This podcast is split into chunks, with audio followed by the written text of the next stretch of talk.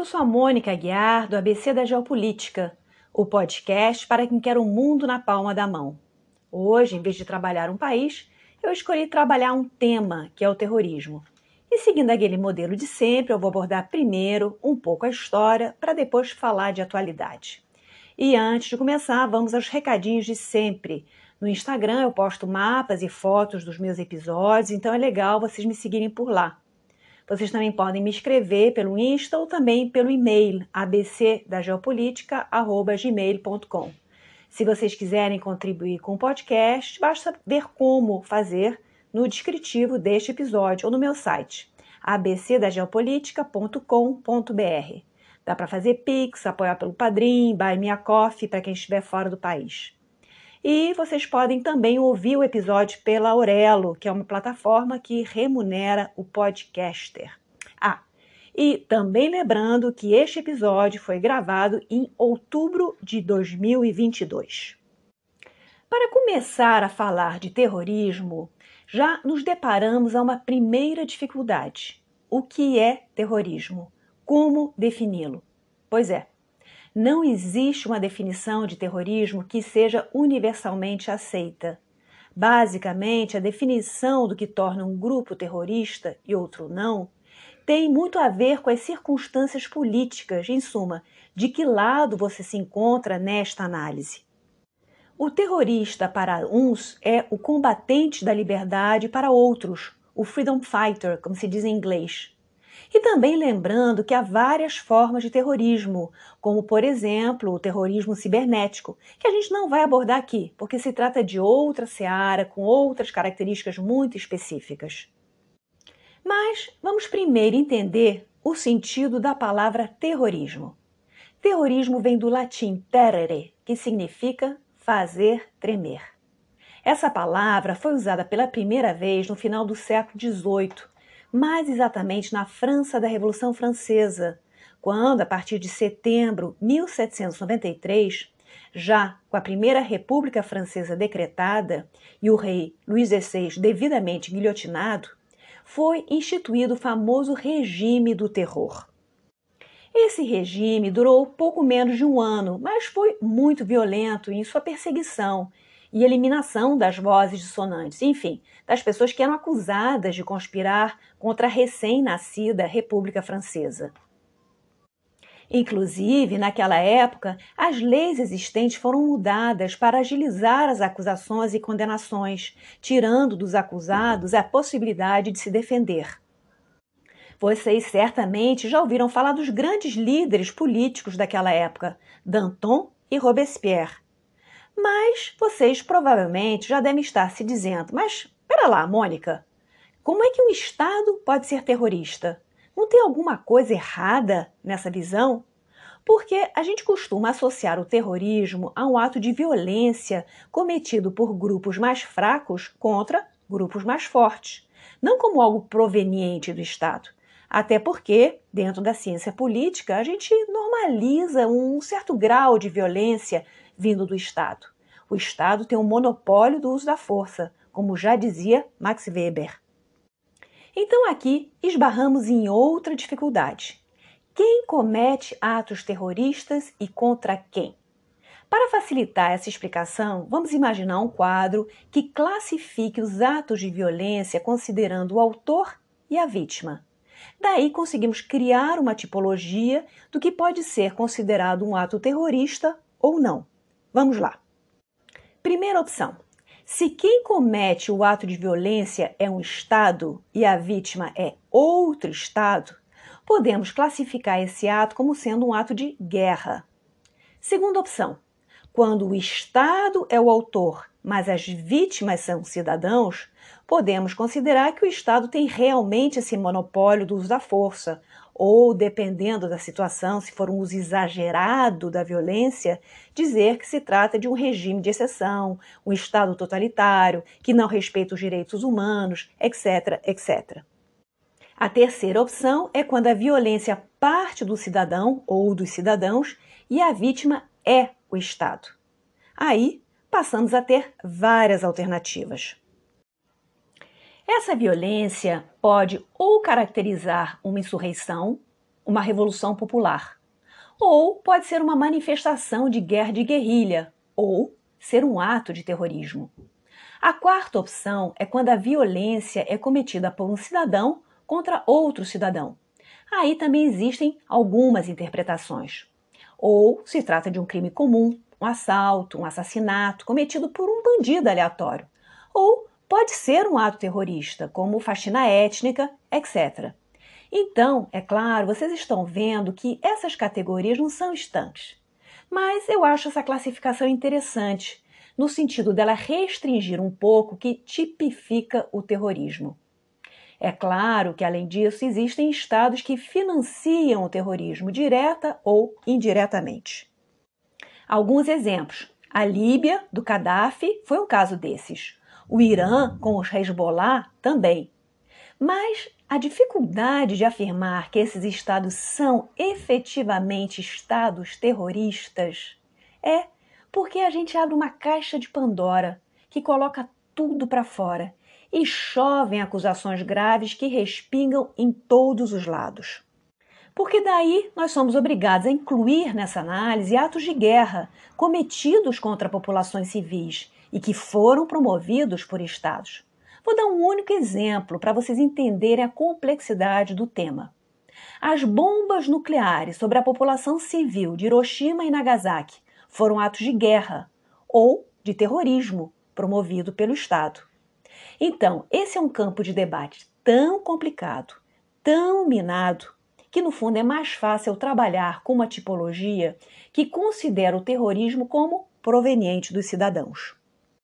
Fica uma abordagem mais concisa e precisa. Tem um cientista político francês que eu gosto muito chamado Raymond Aron. Ele diz que o terrorismo se caracteriza por gerar um impacto psicológico muito maior que seu impacto material. Então, não deixa de ser uma outra forma de tentar entender e identificar esse fenômeno. Antes de entrar em quais as condições políticas e sociais que explicam o terrorismo, eu vou falar um pouco sobre o passado desse fenômeno. Um primeiro exemplo histórico de terrorismo a gente encontra faz mais de dois mil anos, entre os judeus, que combatiam a dominação romana. Esses judeus eram chamados sicários porque portavam uma pequena adaga chamada sica para cometer seus crimes. No caso, assassinar autoridades judaicas que consideravam estar colaborando com os romanos. Eles também depredavam os bens dos ricos, incendiavam vilarejos, sequestravam pessoas importantes como moeda de troca para conseguir a liberdade de certos prisioneiros. Na verdade, tem uma certa polêmica se essas práticas podem ser consideradas como terroristas ou se são táticas de guerrilha urbana, já que a fronteira entre ambas é complicada de avaliar. Depois, esses sicários foram se refugiar na fortaleza de Massada. Lá, eles resistiram ao cerco dos romanos por três anos, até que finalmente os últimos que restaram cometeram suicídio coletivo. Outro movimento importante e que os fãs de videogame conhecem bem é a seita dos assassinos. Então, dentro do islamismo xiita, você tinha os ismaelitas e entre eles o grupo dos Nizares. Essa seita dos assassinos agiu durante os séculos 11 a 13. Eles se infiltravam nas cortes, nas mesquitas, nos campos militares dos muçulmanos sunitas, no que é hoje o território da Síria e do Irã, e assassinavam oficiais e outras autoridades. Eles, inclusive, tentaram matar Saladino, mas não conseguiram. E também agiam contra os cruzados que se encontravam nessa época no Oriente Médio. Aqui eu aproveito para fazer uma parte que vai nos ajudar a entender melhor alguns aspectos do terrorismo com base na religião. Existem três grandes religiões monoteístas: o judaísmo, o cristianismo e o islamismo. Possivelmente dessas três, a que melhor integrou considerações políticas e religião foi o Islã, porque ele se organizou dentro de um modelo tribal em que o poder político e religioso era exercido pelas mesmas pessoas. E aqui eu faço um rápido desvio pela história do Islã para explicar melhor esse ponto. Então, bem VaptVupt. O profeta Maomé nasceu em torno do ano 570 da nossa era. Ele ficou órfão muito cedo e foi criado pelo avô, dentro de uma tribo beduína, ou seja, uma tribo nômade, no que é hoje a Arábia Saudita. Naquela época, nessa região, o pessoal era pagão e acreditava em vários deuses, e o centro religioso daquela cultura era a cidade da Meca, onde se adorava uma pedra que teria caído do céu. Maomé, em suas andanças, conheceu tanto judeus quanto cristãos e foi influenciado pelas suas respectivas religiões. Lá pelas tantas, quando ele tinha por volta de uns 40 anos de idade, ele passou a se isolar no deserto e a meditar. Ele daí começou a receber revelações vindas do arcanjo Gabriel. E esse conhecimento foi passado adiante e criou o corpo teórico do Islã, o Alcorão. Acontece que o povo daquelas bandas não estava a fim de mudar de religião e seguir as ideias de Maomé, e decidiu expulsar tanto a ele quanto aos seus seguidores de lá. Maomé fugiu e se refugiou numa outra cidade, que passou a se chamar Medina, a cidade do profeta. Aos poucos, Maomé foi estabelecendo alianças militares com outras tribos e promovendo uma guerra de guerrilha, atacando as caravanas que se dirigiam para Meca, o que prejudicava o comércio local. Eventualmente, ele conseguiu conquistar a cidade de Meca e a partir daí começou uma rápida e muito bem sucedida expansão militar, levando à islamização forçada ou voluntária dos povos ao redor. Então, a gente tem que entender que essa campanha militar tão bem sucedida de Maomé e das tribos que se aliaram a ele foi atribuída à ajuda e ao poder de Alá, mais do que à engenhosidade militar do Maomé e dos seus sucessores. Então, existe esse elemento militar, esse diferencial na expansão do Islã, porque foi travada uma guerra de conquista e uma guerra missionária ao mesmo tempo. Isso não aconteceu inicialmente com o cristianismo, em que o processo de conversão foi muito mais lento, com o cristianismo se infiltrando aos poucos pelas fronteiras do Império Romano. E no judaísmo não chegou a existir um processo de expansão da religião, porque ela era transmitida sobretudo por laços de consanguinidade e não por conversão. Mas enfim, terminando aqui a historinha do Maomé. Quando ele morreu, começaram a rolar muitas disputas de sucessão entre os vários membros da família. E isso foi o que levou eventualmente ao racha entre sunitas e xiitas. Então vejam bem, essa é uma explicação bem basicona, mas que já dá uma ideia de como aconteceram as coisas. Mas voltando ao nosso histórico, é importante também lembrar que desde antes nossa era já existia o conceito e a prática do tiranicídio, ou em outras palavras, matar o tirano. Para a filosofia grega, por exemplo, o tiranicídio era considerado diferente de um crime comum, que tem apenas um objetivo egoísta. Em tese, no tiranicídio, o assassino está buscando o bem comum. Então, Dentro dessa tradição se discutia, por exemplo, o assassinato de Júlio César, porque ele podia ser visto tanto como um estadista brilhante, que lançou as bases do Império Romano, ou como um tirano, diferentemente, por exemplo, do assassinato do imperador Calígula, que todo mundo concordava era um psicopata insano. Esse tema também interessou aos teólogos da Idade Média, que discutiam entre eles se a Bíblia autorizava ou não o tiranicídio. Até porque nem todo soberano era necessariamente um bom cristão. Daí, durante os séculos que vão do século XII ao século XVIII, esse tema do tiranicídio, que é bem ou mal correlato ao terrorismo, surgia de vez em quando. Mas voltando ao nosso histórico. Foi realmente no século XIX que nós vamos encontrar as bases do terrorismo. Com a Revolução Industrial, acontecem uma série de transformações sociais, econômicas, que levam ao crescimento urbano, à exploração das classes, ou seja, um caldo fértil para o nascimento de ideologias revolucionárias. E dessas ideologias, o anarquismo, a recusa de qualquer tipo de autoridade é a que mais vai usar atos terroristas para acordar a sociedade e fazê-la mudar a sua consciência. Outra coisa que nós precisamos entender é que o terrorismo é uma forma econômica e espetaculosa de atrair atenção para uma causa, sobretudo num século em que as pessoas ainda não eram tão alfabetizadas assim. Não tinha grupo de zap. E custava caro fazer folhetos de propaganda para difundir as ideias em geral. Como os anarquistas não tinham muitos recursos, eles preferiam alocar o dinheiro em recrutamento, priorizar o trabalho de inteligência e gastar pouco em tecnologia. Então, os anarquistas do século XIX colocavam dinamite em prédios, trens, para criar uma destruição material que chamasse a atenção do público. Claro que nessas explosões também morriam as pessoas que infelizmente estavam perto. Outra modalidade era assassinar autoridades, ou seja, uma versão do tiranicídio. Então, só para vocês terem uma ideia, na virada do século XIX para o XX, vários governantes morreram em mãos de anarquistas. O presidente francês Carnot, em 1894, a imperatriz austríaca Sissi, em 1898, o rei Humberto I da Itália, em 1901, o presidente americano McKinley, em 1901, o rei de Portugal e seu filho, rei Carlos I, em 1908, e por aí vai uma longa fila. O assassinato mais famoso desse, dessa leva toda aconteceu em 1914 em Sarajevo.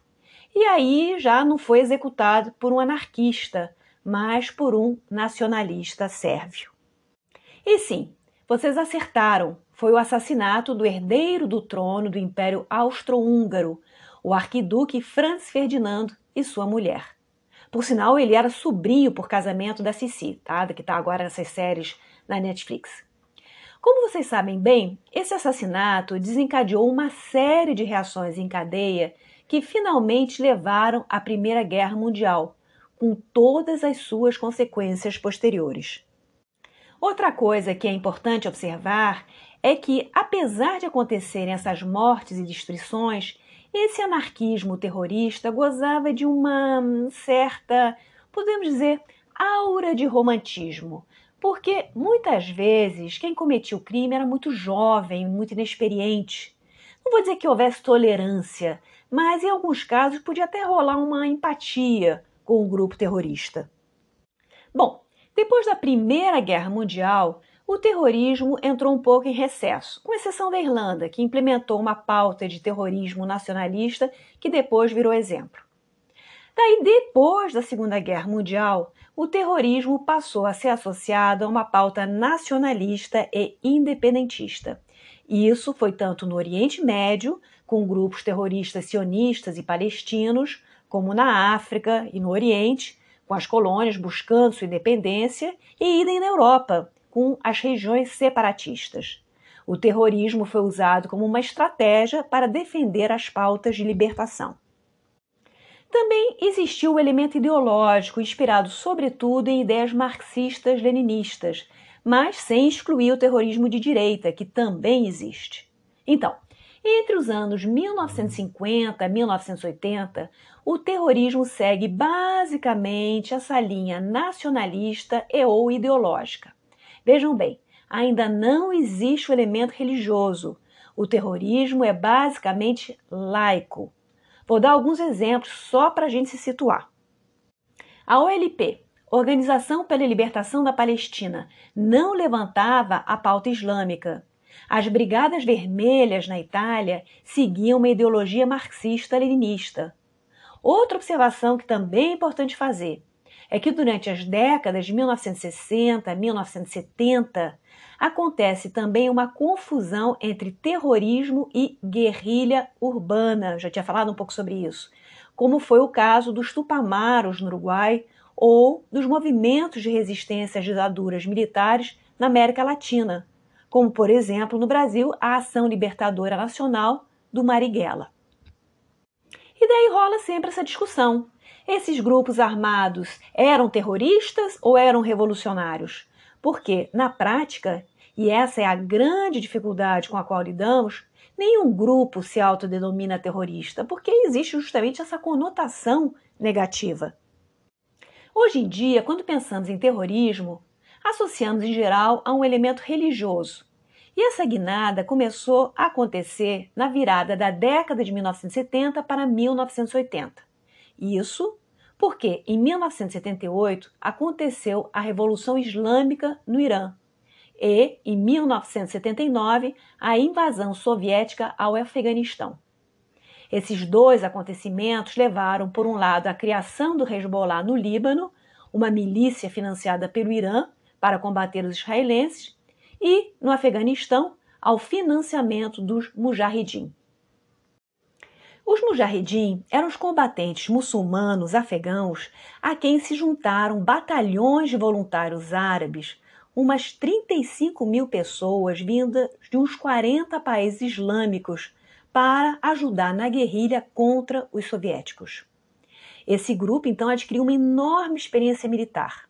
Dez anos depois, as condições estavam plenamente maduras para o surgimento do terrorismo com viés religioso islâmico. Fazendo aqui uma rápida cronologia de outros eventos importantes nesse período. Durante esses dez anos, também ocorreu a guerra Irã-Iraque, o que indiretamente levou Saddam Hussein a ter a péssima ideia, em 1990, de invadir o Kuwait para tentar reduzir o prejuízo. O mundo ocidental armou uma coalizão de forças liderada pelos Estados Unidos para libertar o Kuwait. Foi a Primeira Guerra do Golfo. Os soviéticos, por outro lado, depois de quase 10 anos atolados no Afeganistão, resolveram cair fora mas ficaram tão mal de pernas por essa e também por outras circunstâncias que, algum tempo depois, em 1991, a União Soviética se desmanchou e com ela sobreveio o fim da Guerra Fria. Mas no meio disso tudo que estava acontecendo, o que fazer com os combatentes islâmicos que estavam no Afeganistão? Do que eles iriam viver? Sem receber os fundos que antes vinham dos Estados Unidos, do Paquistão, da Arábia Saudita, do Irã, da China, de ONGs islâmicas, de milionários árabes, enfim, de todos aqueles que, num certo momento, tinham tido interesse, ainda que cada um com a sua pauta, né, com a sua agenda, a combater os soviéticos. Será que esses soldados todos poderiam voltar aos seus países de origem e levar uma vida normal? Difícil, né? Considerando tantos anos vivendo em guerra. Muitos desses veteranos permaneceram no Afeganistão, que a partir de 1996 tinha um regime talibã, e ficaram lá, vendendo o seu know-how de guerrilha em acampamentos de treinamento. Outros combatentes voltaram aos seus países de origem, onde passaram a insuflar os movimentos islâmicos locais. Sem o comunismo ateu para combater, para onde direcionar toda essa energia, toda essa experiência adquirida na guerra de guerrilha. O Osama Bin Laden, milionário saudita que esteve no Afeganistão no período da década de 1980, propôs em 1990-91, depois da invasão do Kuwait, criar uma força com seus milicianos para defender a Arábia Saudita de uma possível invasão iraquiana. Mas o rei saudita não topou a ideia. Naquela época, o Bin Laden ficou injuriado com a presença de tropas americanas em solo sagrado árabe, servindo de base para a Guerra do Golfo. E isso meio que foi a pá de cal no relacionamento dele com a dinastia dos Saud, pois ele interpretou a atitude deles como que eles estavam se entregando, se vendendo aos cruzados ocidentais. Mas vamos abordar agora outra questão. Será que é possível identificar as causas por trás do terrorismo? Essa pergunta é interessante porque, se houver causas e nós as conhecermos, fica mais fácil combater o terrorismo tentando evitar essas causas, né? A dificuldade de responder essa questão é porque, ao existirem causas que explicam o terrorismo, pode parecer que o estamos legitimando buscando justificar esses atos ao invés de condená-los. Mas, dentro de uma perspectiva acadêmica, vale fazer essa pergunta para tentar entender melhor o fenômeno do terrorismo. E claro que por trás dessa resposta existem muitos fatores. O primeiro elemento seria a pobreza e a falta de perspectiva, que podem levar a um extremismo político. Mas a miséria sozinha não explica, porque há países pobres onde não existe terrorismo. Então, um elemento adicional é que essa pobreza venha junto com uma falta de governança no país em questão, que ocorra um colapso do Estado, um vácuo de autoridade. Esse quadro social e econômico contribui para o recrutamento de terroristas. Portanto, o terrorismo costuma estar associado a sociedades com grande densidade demográfica, aumento da urbanização, taxas de desemprego altas e com um Estado pouco atuante. A isso se junta a falta de perspectiva de um grupo étnico ou religioso em particular que se vê alijado das oportunidades. E aí se apela para os sentimentos de justiça e de impotência dessas pessoas, que se sentem humilhadas frente a essas circunstâncias. É claro que esses elementos podem existir todos juntos e não necessariamente disparar o gatilho do terrorismo, mas costuma ser uma mistura fértil. Então, uma sociedade com muitos homens jovens, urbanos, desempregados, sem perspectiva, cheios de testosterona, vivendo em países com governos corruptos e fracos, é uma explicação. E claro que, falando nesses fatores, a gente imagina logo um país de terceiro mundo, passando por todos os problemas de falta de desenvolvimento e inclusão. Mas esse modelo também serve para pensar, por exemplo, no boom do terrorismo italiano na década de 1970, com a crise do petróleo, a estagflação, o desmanche do sistema universitário, a instabilidade do parlamentarismo italiano, etc, etc. Outra coisa, vejam bem, os movimentos terroristas não são exclusivamente masculinos. Em alguns deles, as mulheres até têm um certo protagonismo. Não se sabe ao certo se porque terroristas são mais abertos à igualdade de gênero, no caso das organizações marxistas, ou se porque simplesmente na dificuldade de encontrar recrutas, vale aquele lema: se só tem tu, vai de tu mesmo. De qualquer maneira, as pesquisas mostram que, embora o soldado raso do terrorismo possa ter um baixo nível de escolaridade e poucos recursos financeiros, os líderes do movimento costumam ser pessoas educadas e com dinheiro, líderes carismáticos que exercem um grande poder de atração. Dentro dessa perspectiva, medidas de contra-terrorismo, que focam mais na coleta de inteligência e na repressão, até são eficientes mas enxugam gelo. São insuficientes para combater o terrorismo.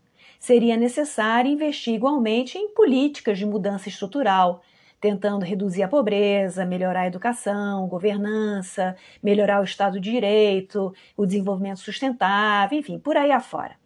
Porque a permanência dessas condições adversas são o oxigênio que alimenta as organizações terroristas. Também existe um perfil psicológico na pessoa que ingressa numa organização terrorista. Muitas vezes tem a ver com um sentimento de isolamento, de solidão e a procura por integrar um grupo para conseguir obter justamente uma sensação de pertencimento, um propósito na vida. Daí, esse apelo do terrorismo incidir especialmente sobre uma camada da população mais jovem e mais vulnerável a esse tipo de propaganda. Mas vamos falar um pouco mais do terrorismo de viés religioso e aqui cabem alguns esclarecimentos. Antes de mais nada, eu vou distinguir entre o fundamentalista religioso e o extremista religioso ou extremista em geral. Ou seja, uma pessoa pode ser fundamentalista e não necessariamente ser um extremista. O extremista, por sua vez, não é necessariamente religioso, ele apenas defende uma causa de forma extrema, tem essa militância exacerbada. Pode até ser um extremista que defenda a causa animal, por exemplo, mas ele vai cometer atos de violência na defesa dessa causa. E o que é um fundamentalista? Um fundamentalista é uma pessoa que tem uma visão conservadora de sua religião. Não aceita que ela possa ser interpretada de forma diferente que há séculos atrás. Aliás, sequer aceita que existe uma interpretação, que a religião seja algo dinâmico e fruto de uma evolução. Essa pessoa congela algum momento do passado e que considera como um momento de glória da sua religião e passa a considerar aqueles ensinamentos como verdade literal e absoluta. A gente pode dizer que existem três tipos de fundamentalistas: o passivo, o assertivo e o impositivo. O passivo é aquele que vive sua religião sem querer impô-la aos demais. Ele se afasta da sociedade com a qual ele não concorda e faz sua vida em sua comunidade, seguindo seus preceitos normalmente. Ele não pretende mudar o restante da sociedade, apenas se afasta dela e quer que o deixem em paz. O fundamentalista impositivo é o sujeito que acha que os seus valores e o seu jeito de viver são os únicos certos e ele quer impor isso ao restante da sociedade. Esse impositivo pode vir a se tornar um extremista, se tornar um terrorista. O fundamentalista impositivo acha que ele está certo, todo mundo está errado e cabe a ele convencer os demais. Já o fundamentalista assertivo é um meio termo entre esses dois polos. Ele já não está tão na dele quanto o passivo, mas não é tão estridente quanto o impositivo. Ele também pode escolher agir politicamente para defender os seus valores, elegendo pessoas que pensem como ele, é, tentem alavancar suas pautas, etc. É claro que essas categorias são fluidas, mas enfim, funciona mais ou menos, né? É compreender o fundamentalismo dentro desse esquema. E antes de terminar, eu vou falar um pouco sobre dois grupos terroristas muito conhecidos, o Al-Qaeda e o Estado Islâmico. As duas organizações se encaixam dentro do islamismo sunita, mas em particular dentro de uma corrente minoritária que é o salafismo jihadista, que tem essa nostalgia dos primeiros tempos do Islã, né, quando ele se expandiu para caramba. O salafismo jihadista, jihad quer dizer guerra santa, tá? Reconhece os inimigos externos, que são o Ocidente e os israelenses barra judeus, e também tem inimigos internos, que são todos aqueles muçulmanos que eles consideram que não são verdadeiramente devotos. Mas as duas organizações surgiram em circunstâncias históricas diferentes que eu vou sintetizar aqui. Em primeiríssimo lugar, a gente precisa entender que, politicamente, o mundo árabe não é um bloco monolítico e que existem tensões regionais entre os vários países, até porque alguns deles derrubaram suas monarquias e colocaram no lugar regimes republicanos, ainda que muito repressores, e outros seguiram firmes com suas monarquias. Além disso, depois da criação de Israel, aconteceram sucessivas derrotas dos exércitos árabes, e isso foi meio que um banho de água fria para os regimes republicanos, que não conseguiram o desempenho econômico e o desempenho militar que pretendiam e que, aliás, tinham prometido né, quando chegaram ao poder. Essa falência fez com que, a partir da década de 1970, ressurgisse um movimento islâmico como forma de fazer oposição política. A Irmandade Muçulmana, um movimento político-religioso que foi criado no Egito em 1928 e que tinha sido muito reprimido pelo presidente Nasser, voltou a ter força. A ideia dos irmãos muçulmanos era ocupar o aparelho de Estado de maneira legal para depois, estando lá dentro, inverter as regras do jogo e impor uma lei e uma ordem islâmica. Mas essas tentativas não deram certo e a Irmandade Muçulmana foi violentamente reprimida de novo, tanto no Egito quanto em outros países árabes republicanos, sobretudo depois que eles estiveram por trás do assassinato do presidente egípcio Anwar Sadat.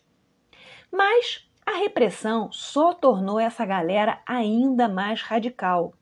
E os líderes que sobreviveram às perseguições foram se refugiar em países próximos: Afeganistão, Paquistão, Arábia Saudita, em sua maioria, né? Outro fator importante a ser lembrado foi a crise do petróleo de 1973 e o poder que de uma hora para outra países como, por exemplo, as monarquias do Golfo passaram a exercer dentro do sistema internacional. Essas monarquias não queriam uma mudança de regime e, num primeiro momento, apoiaram os movimentos islâmicos radicais que tentavam minar os regimes republicanos.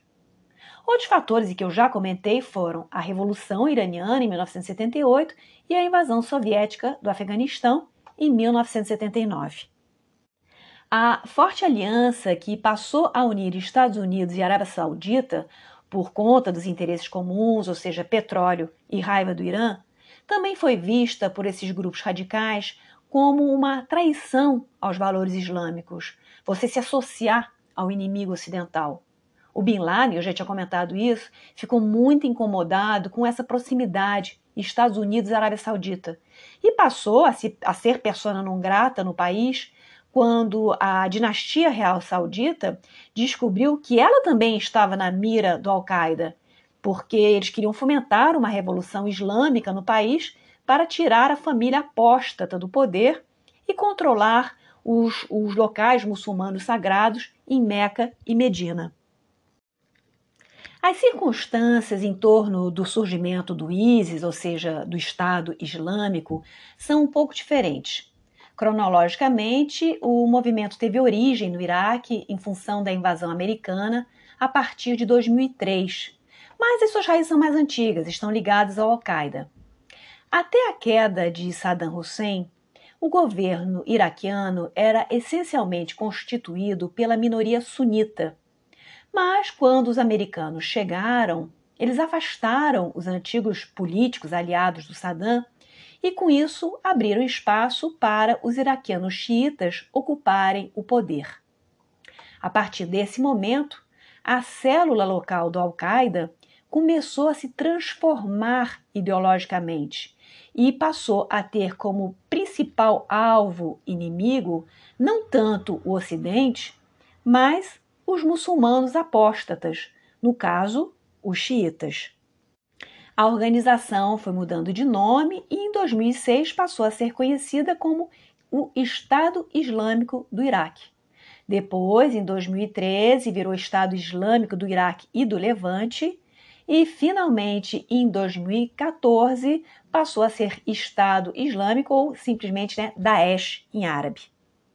Não dá para entrar aqui em detalhes, mas a guerra civil na Síria, que começou em função da Primavera Árabe naquele país, acabou provocando um colapso do Estado sírio que permitiu que o Estado Islâmico se expandisse para aquelas bandas, conquistando territórios tanto no Iraque quanto na Síria, visando a restauração de um califado sunita global.